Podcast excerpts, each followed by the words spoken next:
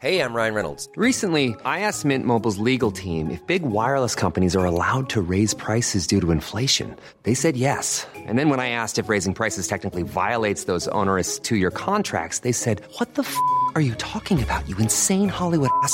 So to recap, we're cutting the price of Mint Unlimited from $30 a month to just $15 a month. Give it a try at mintmobile.com slash switch. $45 up front for three months plus taxes and fees. Promo rate for new customers for limited time. Unlimited more than 40 gigabytes per month. Slows. Full terms at mintmobile.com.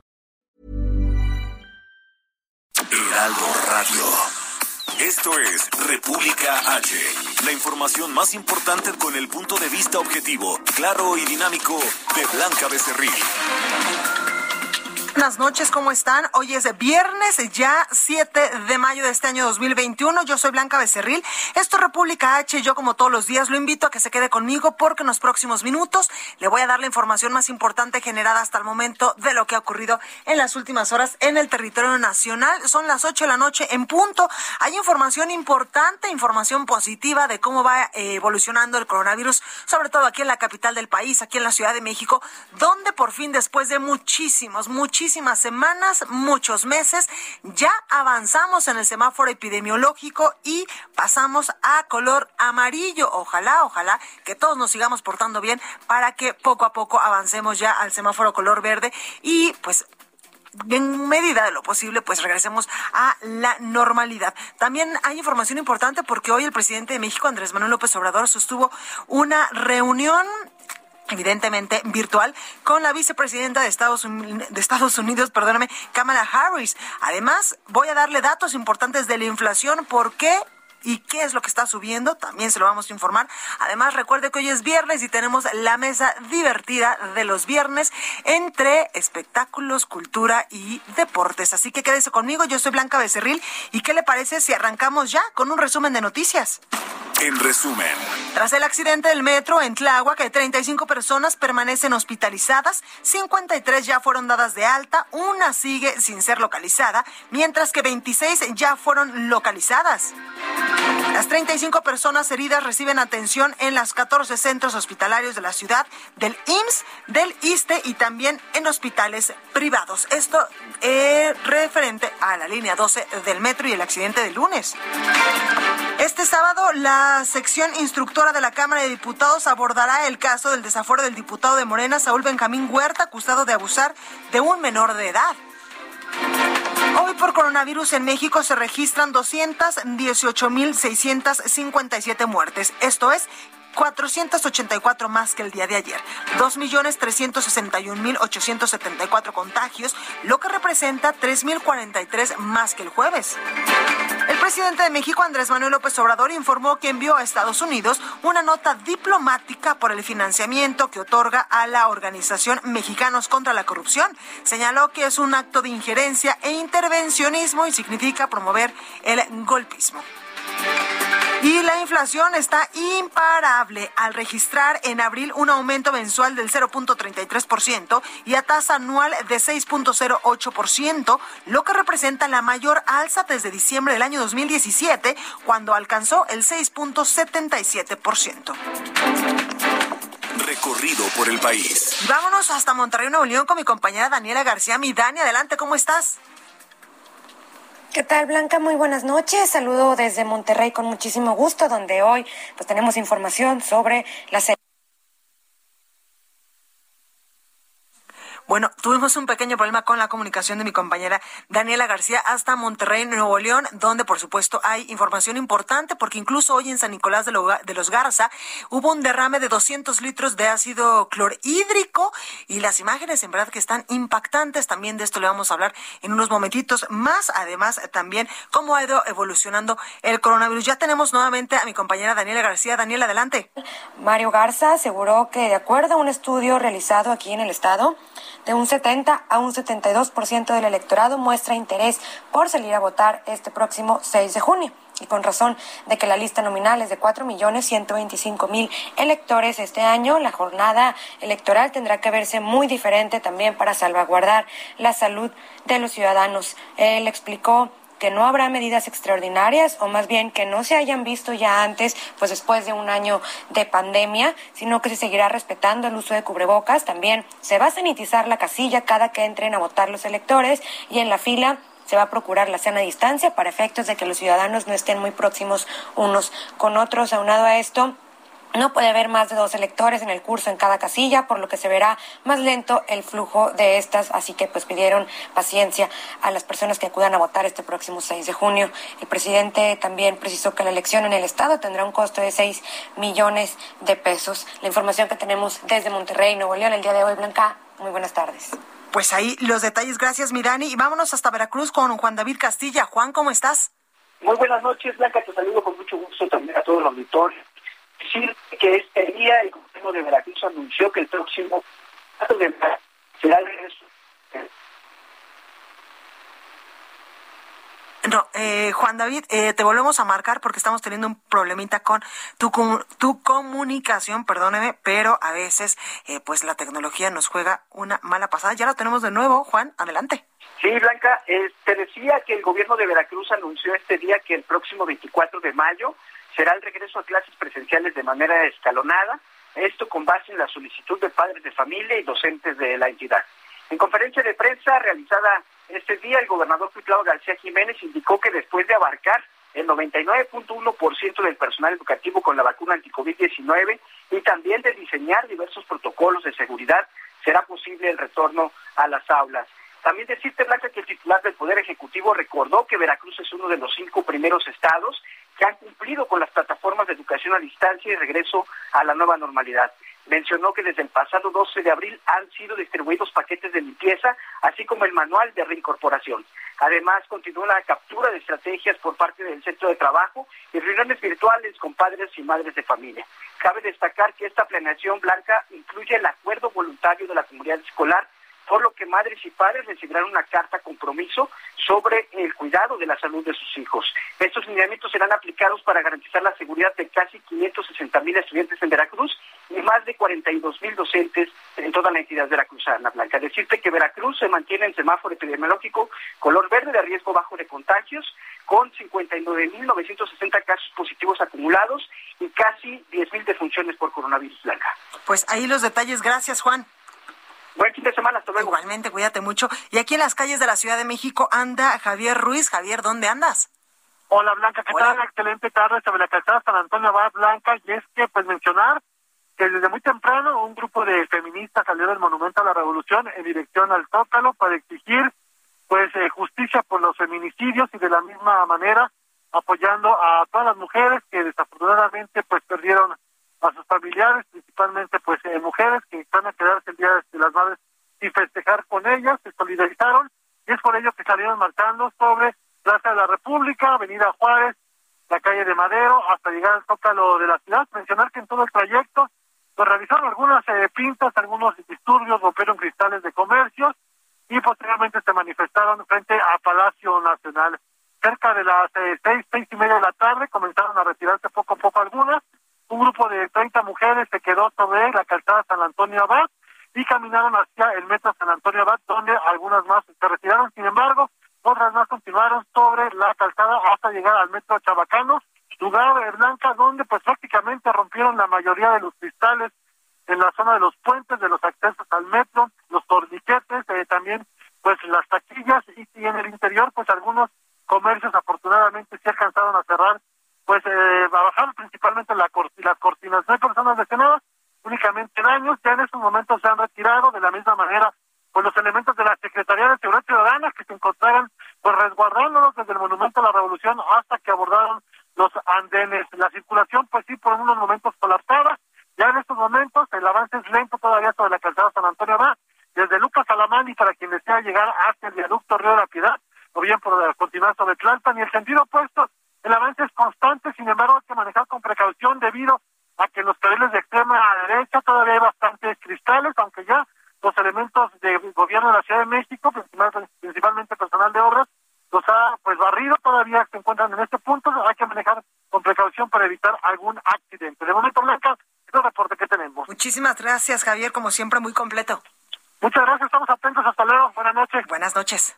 La nota del día. Oiga, y hay buenas noticias de cómo va evolucionando, que tal parece que ya paró esta evolución aquí en la Ciudad de México del coronavirus. Y es que después de un año, la capital del país avanza a semáforo epidemiológico color amarillo. Carlos Navarro nos tiene el detalle. Carlos, ¿cómo estás?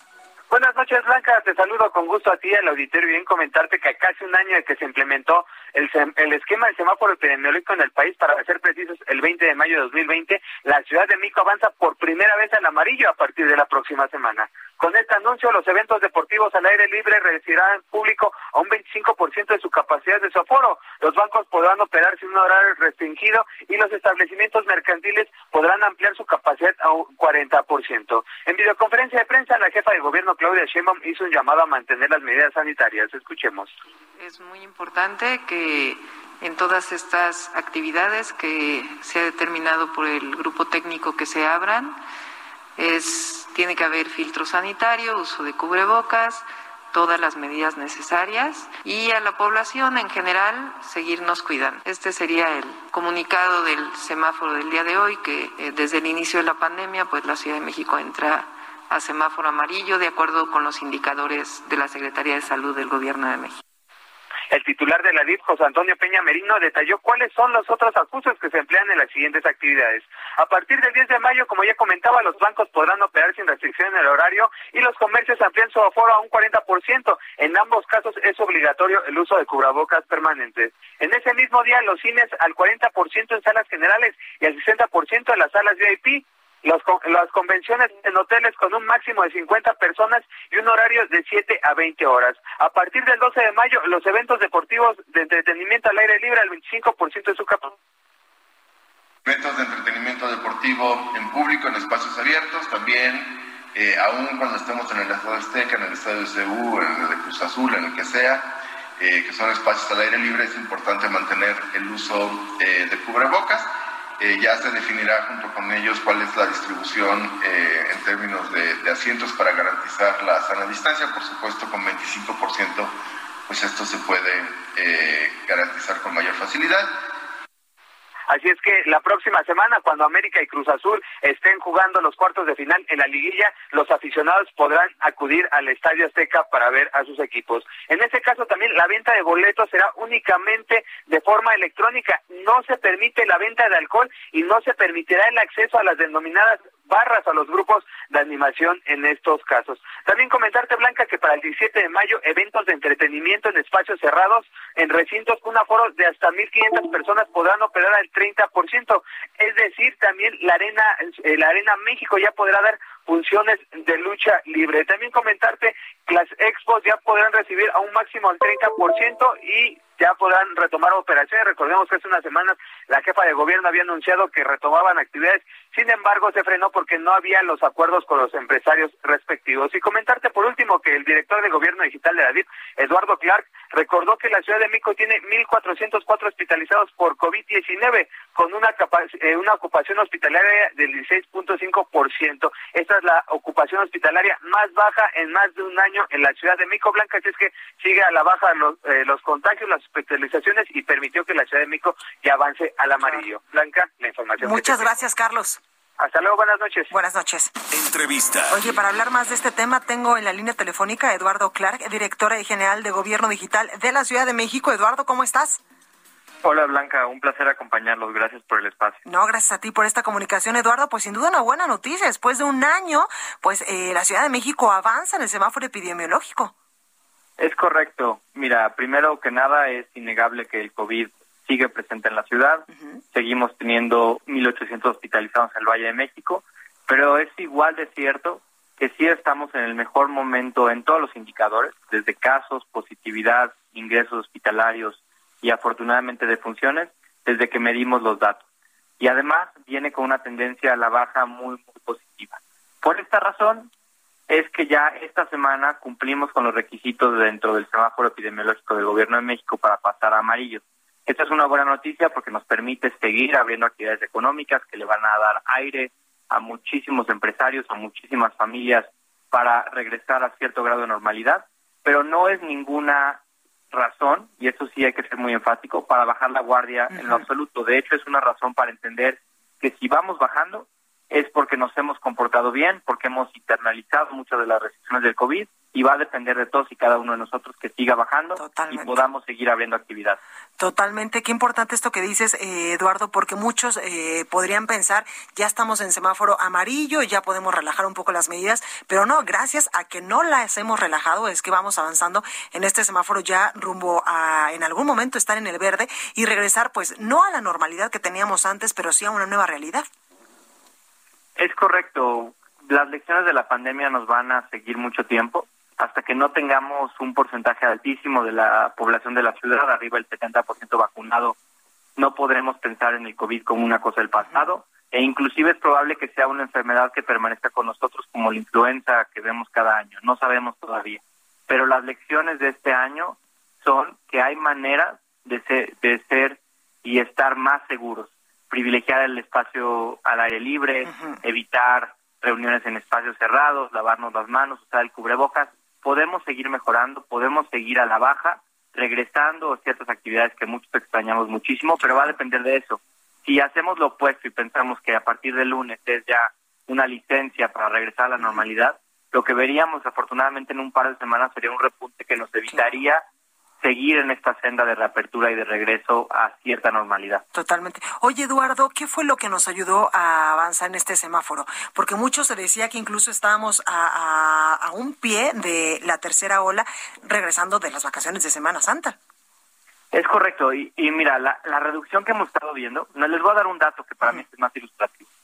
Después de cuatro meses de bajada el año pasado, en, septiembre 28 llegamos a nuestro número mínimo de hospitalizados durante ese periodo después de la primera ola, cerca de 3.600.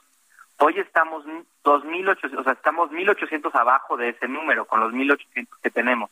Es decir, hemos bajado mucho más de lo que se llevó a bajar en cualquier momento del periodo de estabilidad del año pasado. Las defunciones han caído de manera dramática. Estamos hablando ahora que en la ciudad hay ciertos días ya varios días hilados en los cuales tenemos mortalidad dentro de lo normal, es decir, no tenemos un exceso de mortalidad atípico y hay muchas explicaciones e hipótesis de por qué puede estar pasando esto, desde la inmunidad adquirida a través de infección en la ola de diciembre que hace menos eh, fácil la distribución del virus, el uso de medicamentos como la ivermectina, el remdesivir, eh, el, el uso prioritario de actividades al aire libre, hay muchas hipótesis. No sabemos exactamente cuál es la que aporta más, es algo que deberán determinar los científicos, pero por ahora lo que sí es importante saber es que independientemente cuál sea la causa, la mejor manera de seguir manteniendo esta bajada es seguir actuando con responsabilidad. Totalmente, pues ahí lo tenemos Eduardo Clark, director general de Gobierno Digital de la Ciudad de México. Gracias por esta comunicación. Pues muchísimo gusto, Blanca. Estamos a tus órdenes. Un saludo a ti y a todo tu auditorio. Gracias, Eduardo. Más música no, espérame, no vamos a más música, vamos a más noticias con mi compañero Francisco Nieto, porque el presidente Andrés Manuel López Obrador dijo por qué no ha visitado a las víctimas del accidente en el metro de la línea 12. Paco, ¿qué fue lo que comentó el presidente? Adelante. Blanca, muy buenas noches. Sí, el presidente eh, explicó que no ha ido a ver a las víctimas, no fue al lugar donde sucedió la tragedia de la línea 12 porque no es su estilo. Aseguró que no visitará pues a las víctimas pero él que él él como presidente se solidariza de ellas y de sus familias consideró que estos recorridos de Tláhuac por parte de políticos pues tiene que ver con, con cuestiones más de espectáculo y fotografías eh, pues él no las va a permitir explicó incluso eh, expresó la, la frase de al carajo con ese tipo de actitudes que dijo que ya pues no son parte de la actualidad. El presidente dijo que pues no no no no irá a tomarse la foto en ese sentido pues explicó y pidió eh, eh, a, la ciudadanía a las víctimas esperar el dictamen el resultado de estas pruebas de que se hagan de por qué se cayeron esta, esta trave y resultaron 20 25 personas muertas y bueno el presidente dijo que lo hace de esta forma para evitar un linchamiento político y esperó pidió que pues que se estén listos estos dictámenes por parte de la empresa noruega Blanca. Muchísimas gracias, Francisco. Buenas noches. Buenas Entrevista. Oiga, y el índice nacional de precios al consumidor se ubicó en abril en un nivel del 6.08% anual, superando el rango objetivo del Banco de México por segundo mes consecutivo, impulsado por el aumento en los precios de los energéticos y de alimentos y bebidas. Para saber más sobre este asunto y cómo nos afecta, pues tenemos en la línea telefónica a Valeria Moy, directora del IMCO, alguien que le sabe y que nos ayuda a entender casi casi que con peras y manzanas. Valeria, ¿cómo estás? Hola Blanca, muy bien, buenas noches. Mm, gracias Valeria por esta comunicación. Oye, pues cuéntanos ahora en qué vamos y cómo es que estamos en este momento donde pues la inflación eh, sigue aumentando. Pues mira, justo de esto platicábamos otra vez, ¿no? La inflación es el tema, la variable económica que todos entendemos y que a todos nos afecta. No hay forma de que nos libremos de la inflación cuando esta sucede. Y tuvimos, hoy nos informó el INEGI, la segunda lectura de inflación por arriba del 6%. Ahora, por arriba del 6%, hay que recordar que el rango de Banco de México es 3% más menos uno por aquellas variables que no pueda controlar. Entonces, por supuesto que estamos muy fuera de rango del rango que quiere el Banco Central. Ahora, ¿qué llevó a este incremento tan alto en los precios? Básicamente son los energéticos que en su conjunto subieron otra vez por arriba del 20% en su comparación anual, pero hay algunos energéticos, Blanca, que subieron más de 30%. La gasolina subió 35%, el gas LP también estuvo alrededor de 34% el incremento. Entonces, por supuesto que es algo que vemos en nuestro bolsillo, que lo sentimos cada vez que necesitamos pagar el gas o pagar la gasolina. Y también es una mala noticia, subieron los bienes, los, la comida, los alimentos en términos generales. Hay un incremento importante en el precio del aguacate, en el precio de los limones, en el precio del chile. O sea, estamos viendo incrementos importantes en bienes de consumo habitual y uno que hay que estar monitoreando de forma muy importante es el precio de la tortilla, porque a nivel internacional estamos viendo que sube de forma considerable el precio del maíz. Y bueno, Blanca, pues el prácticamente el único insumo que tiene la tortilla es el maíz y lo que observamos es un incremento en el precio del maíz de 14% y en el precio de la tortilla de 7%. Yo creo que este incremento mayor en el precio del maíz no tardará en reflejarse en mayores incrementos en el precio de la tortilla. Totalmente. Y en el bolsillo de los mexicanos, oye Valeria, ¿es un máximo histórico lo que se ha incrementado la inflación eh, en estos últimos meses? Pues estamos por arriba, o sea, el, el segundo máximo es la más alta desde 2017, pero lo que es un dato casi curioso es que es la inflación más alta que hemos detectado en energéticos desde que tenemos la información. No, no te podría hablar desde antes, evidentemente, porque los datos no existen, pero desde que tenemos la serie completa de datos de, de precios de energéticos, es el incremento anual más grande que hemos registrado. Y sí, la verdad es que es raro ver incrementos de 35% anuales en el precio de estos energéticos. Oye, Valeria, ¿crees que en algún momento bajen, que la inflación vaya a la baja? ¿Qué es lo que motiva, por ejemplo, o qué es lo que podemos hacer nosotros o el gobierno para que pues esto no, no siga subiendo? Algo importante es que la inflación básicamente es un fenómeno temporal, siempre es un fenómeno es un fenómeno temporal, pero aunque sea temporal, Blanca, eso no te quita a ti la sensación de que te cuesta más el súper o de que, te pagas más el exacto, porque evidentemente te alcanza para menos. Entonces sí, yo espero que sea un efecto temporal, porque hay que considerar que el año pasado, dado que estábamos en pleno inicio de la pandemia y en pleno confinamiento, pues el precio de muchas cosas bajó, sobre todo relacionado con los energéticos, porque no había demanda de ningún energético, dado que todos estábamos encerrados. Entonces, estamos viendo un incremento importante por el efecto base de comparación pero eso no quita que no sientas tú el incremento en tu bolsillo y en lo que te alcanza.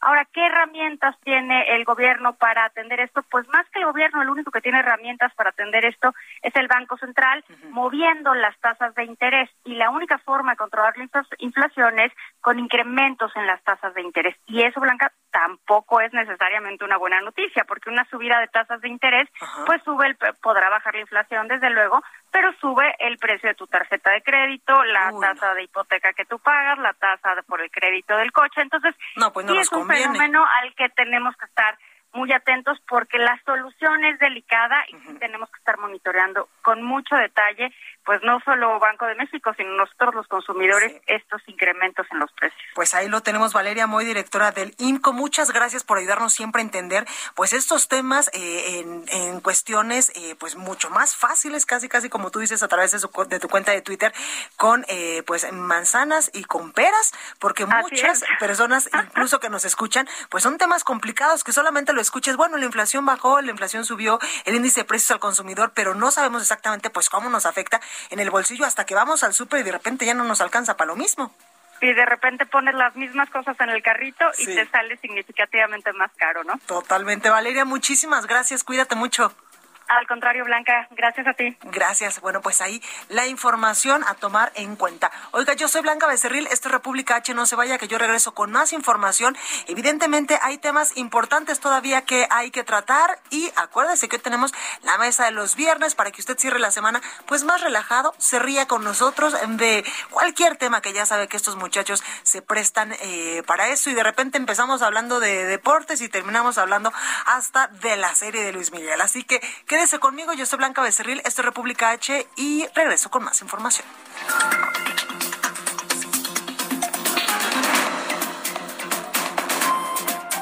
Continúa escuchando a Blanca Becerril con la información más importante de la República en República H. Regresamos. Heraldo Radio.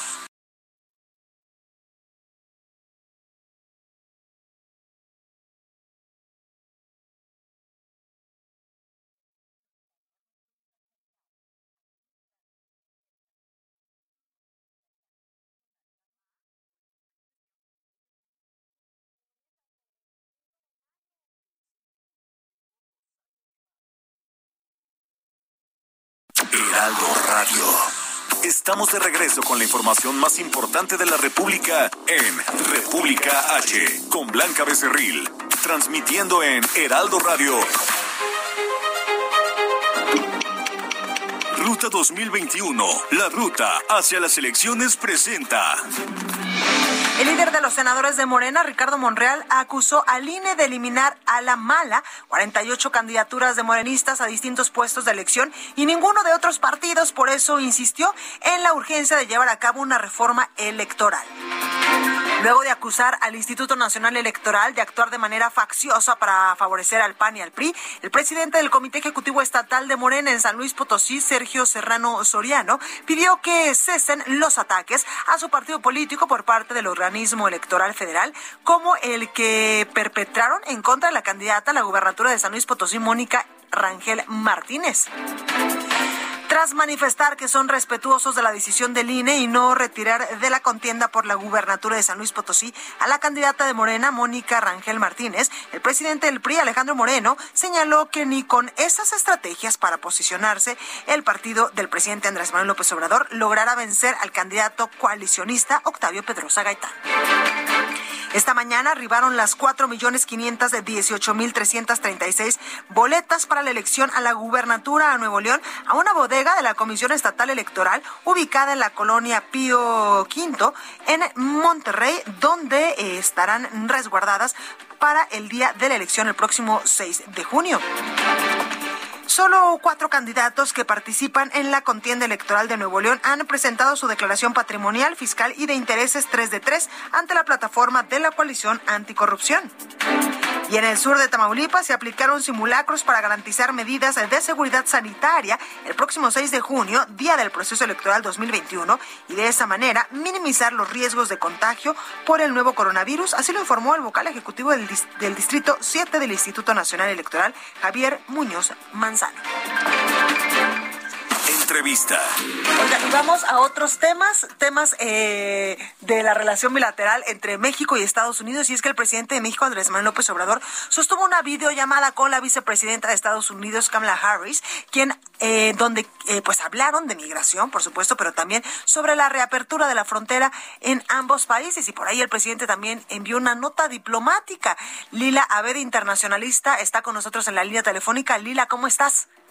Blanca, muy buenas noches, un gusto estar contigo. Gracias. ¿Y cómo nos fue en esta eh, pues eh, llamada con la vicepresidenta de Estados Unidos? En el acceso que tuvieron los medios de comunicación, que fue este intercambio de discursos entre el presidente Andrés Manuel López Obrador y Kamala Harris, fue un intercambio de profundizar la cooperación en materia migratoria. El presidente Andrés Manuel otra vez mencionó la frase de Porfirio Díaz, que también lo hizo con el presidente Joe Biden en su encuentro virtual el primero de marzo.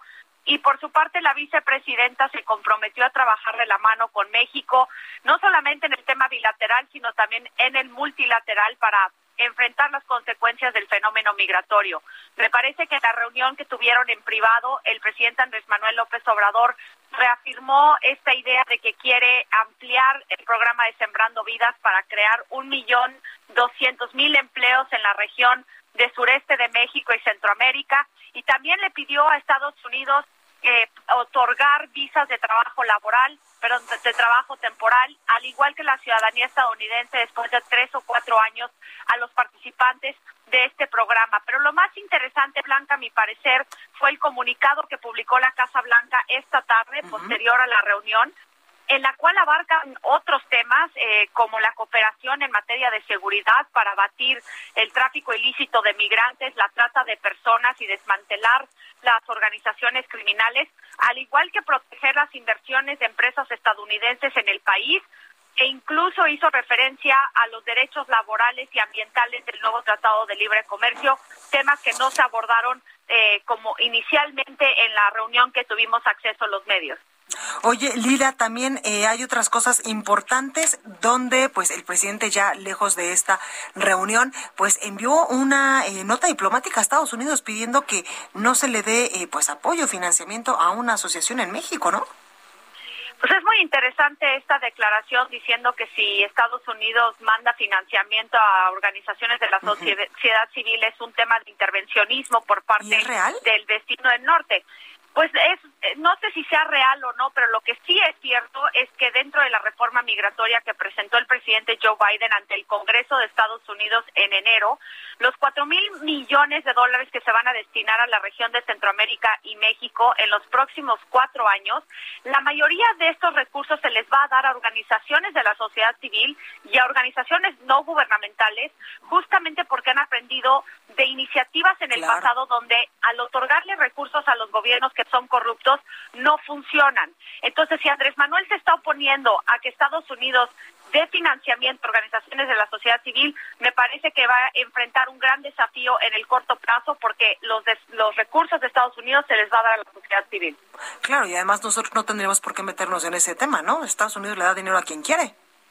Así es, y más que están trabajando de la mano con estas organizaciones para eh, enfrentar eh, los problemas estructurales que impulsan a los migrantes a viajar hacia hacia la frontera entre México y Estados Unidos y yo creo que va a profundizarse esta cooperación. Entonces, el presidente Andrés Manuel va a tener pues problemas y cree que esto es un pues un indicio de intervencionismo por parte de Estados Unidos. Claro que hay que eh, decirle al auditorio que este financiamiento al que hace referencia el presidente Andrés Manuel López Obrador en esta nota diplomática es eh, pues en contra de la organización Mexicanos contra la corrupción y la impunidad, dos males eh, pues ya muy arraigados en México, muy enraizados que precisamente se supone que el gobierno quiere erradicar. Y el tema de la corrupción es uno de los ejes centrales del discurso de la vicepresidenta Kamala Harris. Lo dijo con su homólogo guatemalteco en su reunión virtual. Y en su visita del 8 de junio a México también lo va a abarcar como uno de los problemas fundamentales que impulsan la migración hacia Estados Unidos. Y me parece que esas declaraciones de Andrés Manuel López Obrador también están acompañadas de, por ejemplo, un reporte que publicó el Departamento de Estado de Estados Unidos de las violaciones de derechos humanos que ocurren en México. De nuevo diciendo que es una intervención por parte de ese país en los asuntos internos de México y esto es algo que Estados Unidos periódicamente va a hacer y va a seguir haciendo y me parece que crea una confrontación innecesaria con Estados Unidos especialmente en materia eh, de migración. Totalmente, pues ahí, como siempre, un análisis eh, oportuno. Lila Abed, internacionalista, muchas gracias por esta comunicación. Al contrario, Blanca, siempre es un gusto estar contigo. Un saludo a todo tu público. Qué amable, gracias. GastroLab con el chef Israel Arechiga. Mi ciudad es Chinampa, en un lago escondido. ya está con nosotros el chef Israel Areshiga y qué mejor que darle la bienvenida con una cancioncita de Luis Miguel para todos aquellos que somos fans. ¿Cómo estás, mi chef? Hola, mi querida Blanca, qué gusto saludarte a ti a todo el auditorio. Oye, yo nada más te escucho en el Heraldo, en tu programa, y ya te veo en revistas promocionando Ceru, este restaurante eh, del que pues tú evidentemente formas parte y llevas la batuta. Pues así es, mi querida Blanca, y, aprovechando que ya tocaste un tema importantísimo, un restaurante en la Ciudad de México, pues hoy vamos a hablar de la gastronomía mexiquense y la gastronomía chilanga. Hoy vamos a hablar de la cocina del DF, de la cocina del Estado de México, de todo este valle que tiene mucho que aportar y no solamente por los grandes restaurantes y por la gastronomía que en los últimos años pues ha crecido de manera exponencial y sobre todo con muchísima calidad, ¿no? Cada vez hay mayor oferta gastronómica pero realmente más allá del tema gastronómico y moderno, pues la Ciudad de México y el Valle de México en general, pues ha sido un bastión para la gastronomía y para la cultura mexicana. Oye, Michelle, somos los creadores Dime, por favor, que sí, por ejemplo, de los chilaquiles, de las tortas de chilaquil, de las guajolotas, me viene a la mente de las garnachitas, ¿no? Sí, por supuesto, las famosísimas tortas de tamal, las tortas de chilaquiles. Más creo que los chilangos somos famosos porque todo lo metemos en una torta. Eh, o en una tortilla también, sí es cierto. Así es. O sea, he visto las cosas más raras que salen aquí de la Ciudad de México. Desde una torta de tacos de suadero hasta una rosca que en lugar de rosca de reyes es rosca de tacos al pastor. Ah, Imagínate nada más las cosas que se nos ocurren. Otro de los grandes inventos eh, de feños que tenemos por excelencia y que, que cualquier chilango que se jacte de serlo tiene sus favoritos, los tacos de suadero. Uy, sí, sí, nadie nos podrá debatir que los tacos de suadero son chilangos, son de feños, y realmente es una de las grandes aportaciones porque yo no yo yo no me imagino una salida a los tacos sin pensar en unos tacos de suadero ricos. y podemos eh, podemos preguntarle a cada uno de los mexiquenses o cada uno de los chilangos sobre sus tacos de suadero preferidos y cada quien te va a dar no menos de 5 o 10 taquerías, ¿eh? Sí, es cierto. Donde muchos decían que ahí la salsa es la que pone el saborcito, ¿no? Y los pues pepinitos. es que realmente es, es, es una trinidad, ¿no? Es la tortilla, una tortilla bien hecha, una tortilla como tiene que ser, algo que nos define como mexicanos, una carne con una cocción al punto, que, que, que siempre entre, entre la mezcla correcta de grasa, de aceite, de fritura, ya sabes que un taco asadero tiene que ir grasosito, jugoso, rico, y una salsa que acaba de rematar, es, es imposible definir qué es más importante, si, la, si una buena tortilla, si una buena carne, una buena salsa. Y por eso tenemos que definir que las tres cosas son fundamentales para un taco. Y si alguna de las tres falla, ya no es un gran taco, ¿eh? Sí, ya no sabe tan rico.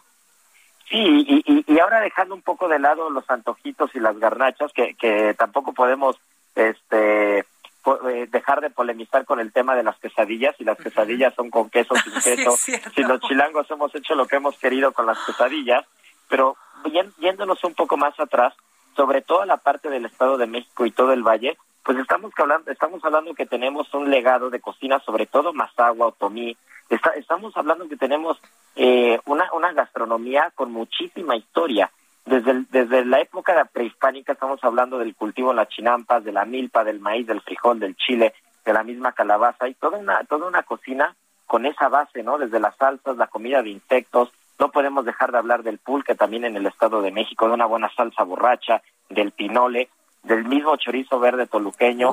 realmente hacia, donde voltemos a ver, la gastronomía del centro del país, que muchas veces no la comparamos con, con la de otros estados que, que, tienen mucho mayor renombre gastronómicamente hablando, como Oaxaca, como Veracruz, como Puebla, como mismo Baja California, pues realmente los chilangos y, y, y, y toda la gente que vivimos en la parte del Valle de México, pues no nos podemos quejar porque tenemos lo mejor de todos lados, ¿eh? Totalmente. Y justo eso te iba a decir, porque muchas veces nosotros pensamos, bueno, ¿y cuál es lo típico de la Ciudad de México? Porque aquí literal tenemos comida nacional, internacional, mediterránea, este, italiana, francesa y por supuesto hay muchísimos restaurantes de comida oaxaqueña, yucateca, este, también de lo que se hace en Jalisco, las tortitas ahogadas. Bueno, aquí encontramos de todo. Y esa es, es de las gracias que tiene la Ciudad de México y el Estado de México, que podemos encontrar el producto y la gastronomía prácticamente de cualquier parte del mundo. O sea, realmente podemos hablar de cocina vietnamita, cocina china, cocina alemana, eh, cocina oriental, ni se diga, cocina europea en general. O sea, realmente, y bueno, de, de, de cocina local mexicana, bueno, podemos, podemos nombrar cinco o diez lugares de cada uno, ¿no? De cocina michoacana, cocina jalisciense, cocina oaxaqueña, pero pues realmente eh, con todo y toda esta oferta que tenemos de todos lados, no hay que perder sobre todo las recetas tradicionales, no hay que perder esos michotes de ameca meca, no hay que perder esos taquitos de chorizo verde en la carretera yendo a, yendo hacia Toluca, no hay que perder los, los platillos típicos de Lermo, las buenas enchiladas, así es, eso no lo podemos perder y, y, y, tampoco podemos dejar de disfrutar nuestros antojitos, nuestro elote en la calle, nuestras quesadillas con o sin queso, nuestros tacos de suadero y nuestras tortas de chilaquiles. Totalmente, totalmente. Pues ahí lo tenemos, chef Israel Arechiga. Muchísimas gracias, como siempre, por dejarnos literal con la boca hecha agua de todas las cosas Pues sí, deliciosas que nos, que nos narras.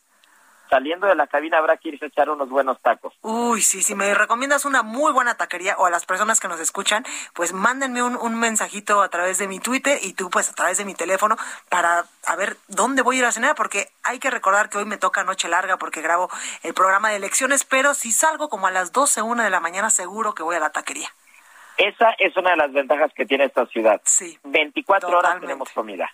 Totalmente. Yo me acuerdo cuando era más chavita Blanca, y salíamos del antro hasta el pozole a las 3, Sí, 4 de la no, no, no, mañana. bueno, nos podríamos quedar hablando de todos los lugares para trasnochados, pero bueno. Pues ahí lo tenemos. abrazo, Gracias, chef. Blanca, Cuídate mucho. Y nos estamos escuchando. Perfecto, cuídate.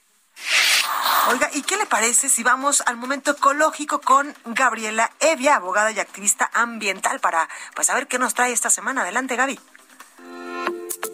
Muchas gracias Blanca y un saludo a tu auditorio. Hoy, para variarle un poco, sí les tengo buenas noticias para el planeta, ya que en las últimas semanas se han dado algunos avances importantes en materia de educación ambiental en México. A pesar de su importancia, la obligación de que los centros educativos incorporen la educación ambiental en sus planes de estudio se incluyó en la Constitución Política Mexicana hace apenas un par de años. Para darle vida a esta obligación constitucional, recientemente las Secretarías de Medio Ambiente y Recursos Naturales y la de Educación Pública firmaron un convenio de colaboración para impulsar acciones de educación ambiental en los diferentes niveles de educación básica, media superior y superior. Este convenio contempla la organización de diversas campañas para que los alumnos desde pequeños entiendan la importancia de cuidar el medio ambiente y creen un vínculo respetuoso con ella. Uno de sus pilares es la promoción de hábitos de consumo que reduzcan desde el origen la generación de residuos. Como saben, el modelo de usar y tirar que nuestra sociedad ha desarrollado en los últimos años debe modificarse para que podamos generar un cambio verdadero y de raíz. Además, este programa promoverá los festivales limpios, es decir, que estén libres de plásticos desechables innecesarios y dará el reconocimiento Escuela Limpia a las escuelas que hayan logrado generar menos basura durante el ciclo escolar. Esta estrategia contempla también que en el regreso a clases se promueva que cada alumno plante un árbol. Por otro lado, la sociedad civil no se ha quedado atrás y se lleva los aplausos con diversas iniciativas como es el programa de Escuelas por la Tierra. Este programa lo lidera el colectivo Educación Ambiental Mundial y es impulsado por mexicanas y mexicanos que suman a 4.000 escuelas de México y 15 países de Latinoamérica y el Caribe. Además, involucra a más de 100.000 docentes y más de 700.000 habitantes. ¿Y a ti todo esto cómo te afecta? Pues fácil, cuidamos lo que amamos y únicamente podemos amar lo que conocemos. Por esta razón, la educación ambiental es uno de los pilares para los esfuerzos ambientales en cualquier país, no solo porque generará un ejército de niños conscientes que serán los defensores del planeta mañana, sino porque los cambios promovidos por los niños suelen permear en sus familias, generando una cascada de conciencia ambiental tan necesaria en nuestra sociedad. Soy Gaby Evia y me encuentran en Instagram como Gevia, come chica, en Twitter como Gaby Evia y en Facebook como Gabriela Evia. Un abrazo.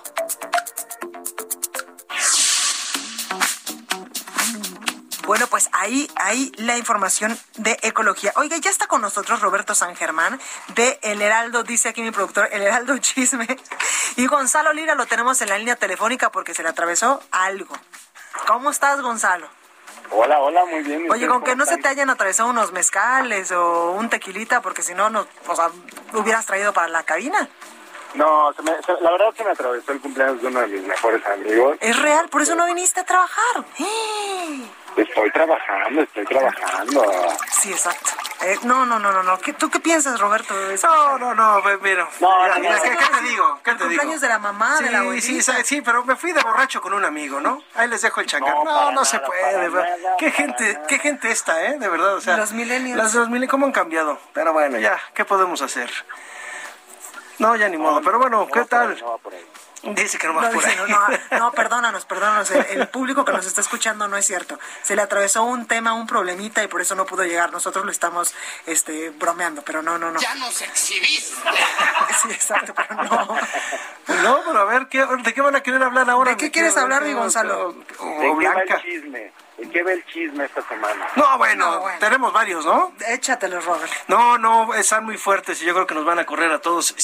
Esa- exactamente, nos podríamos ir con lo del metro, pero creo que no está No, está el horno para bollos, ¿no? ahorita. Sí, claro. Y además hoy ya este, denunciaron, a la- bueno, los del sistema de transporte colectivo Metro, el sindicato, ya fue a denunciar también a, pues, a la directora del Metro. Que esa señora yo digo que no da una.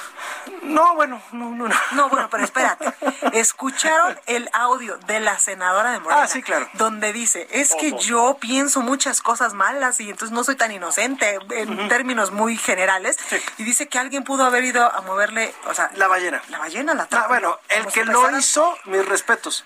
Sí, claro. Porque si no usó una grúa. 50 kilos. Sí, no, no, bueno, no lo mueves, toneladas. pero nada. Ni David Copperfield. Sí, claro. O sea, cuando era mago, ¿te acuerdas? Que pasó la muralla.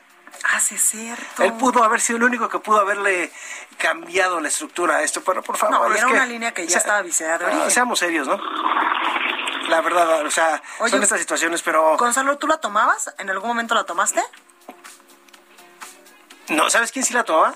Aquí nuestro compañero, Gustavo. Ah, claro, y también la señora que nos hace el favor de, Sí, de ayudarnos con sí. la limpieza, doña Susi también. Y justo la vez pasada me está diciendo doña Susi el martes que se libró, porque Dios es grande, porque 10 minutos antes de que se, se colapsara, ella pasó por esa línea de los olivos. Órale. Y dice que sí, ayudaba muchísimo a la gente, porque ella Sí, ahorita hace casi dos horas hasta su casa y 40 minutos antes llegaba con esa línea. Sí, sí, claro, toda la gente que viene de Tláhuac y de esas zonas, sí tenían esta situación de que los ayudaba mucho. Hay que recordar que también ya la habían cerrado. Sí, claro. Esa línea fue durante mucho tiempo, estuvo cerrada y sí la gente cuando la reabrieron estaban súper contentos porque Sí es... sí, no, no, no, muchísimo, muchísimo. de hecho, justo ahorita están realizando manifestantes eh, que Sí. piden justicia para las víctimas, evidentemente, que eh, pues ya llegaron a- al sitio donde colapsó, ¿Donde colapsó? Ujú. este eh, pues este metro y además de pedir justicia, pues están haciendo un homenaje a todas las personas que lamentablemente perdieron la vida. Es que qué, qué complicado. Oye, pero de- de- del caso que estás hablando ahorita, está el tema de este joven que... ¿De Giovanni? No, del, otro, del, del, del jovencito que dio Ah, del que se hizo la, viral. la- la explicación de lo que sucedió. y de cómo él vivía abajo de Exactamente, que ha sido puente. el tema, digamos, el, el que dio la vuelta, ¿no? O la sea, semana, claro. Sí, sí, sí, sí, me parece que se llama Miguel, si no mal recuerdo este chavo.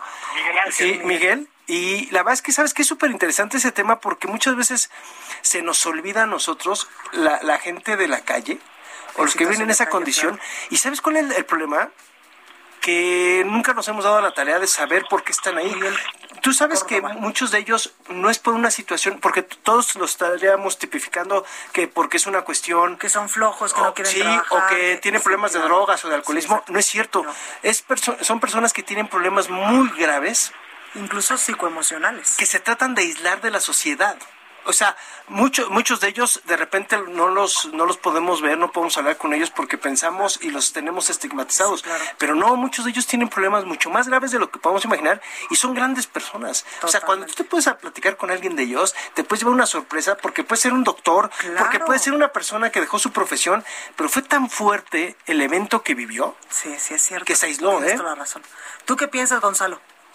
Yo, no, justo estaba, era lo que estaba opinando. Se llama Miguel Ángel. De hecho, se hizo viral con el nombre como de Angie. Sí. E incluso se, se criticó mucho el hecho de que se le estaba poniendo atención y era como de, ay, por primera vez se están dando cuenta de que existe la gente que vive en la calle.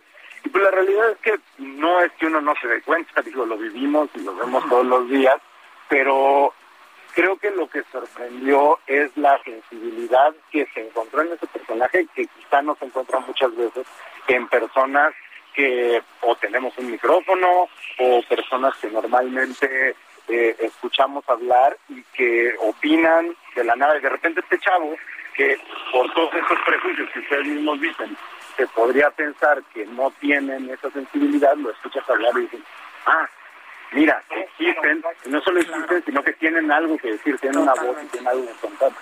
Totalmente. Oye, Gonzalo, ¿tú has tomado esa línea del metro?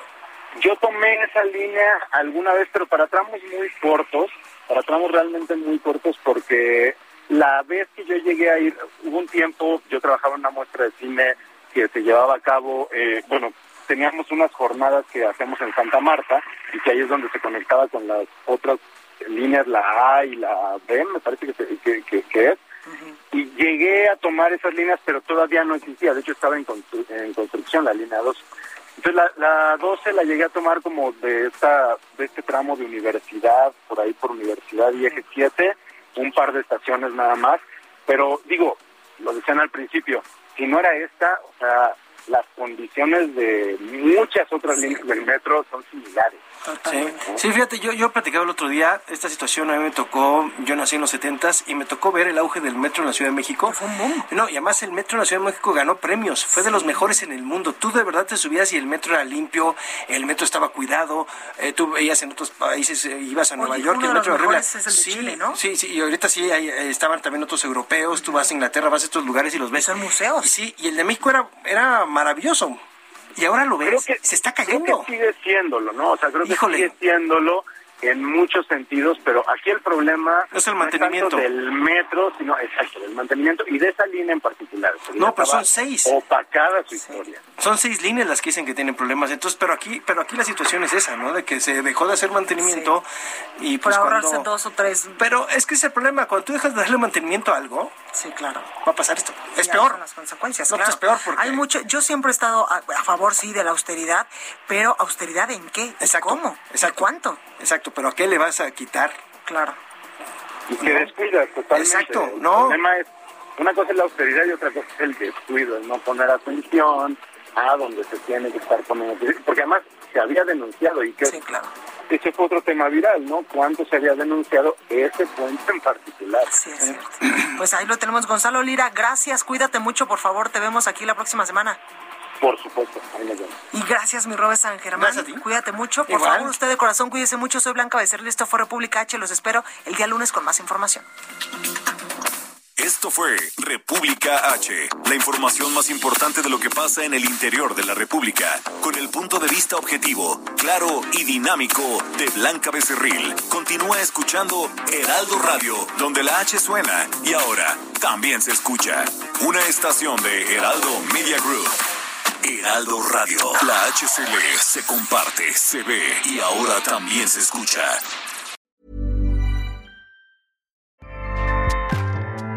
ACAST powers the world's best podcasts. Here's a show that we recommend. The Real Housewives is a guilty pleasure for most, but if you're looking to not feel guilty about that pleasure, tune in to Everything Iconic with me, Danny Pellegrino, where I break down all the messy moments and behind the scenes antics of Bravo's popular franchise. And on Everything Iconic, I also interview celebrity guests like Kelly Ripa, Kiki Palmer, Drew Barrymore, Cameron Diaz, and more about their guilty pleasures, their past work, and so much more. So if you're pop culture obsessed and find yourself watching way too much reality TV like me, tune in to Everything Iconic with Danny Pellegrino wherever you listen to podcasts.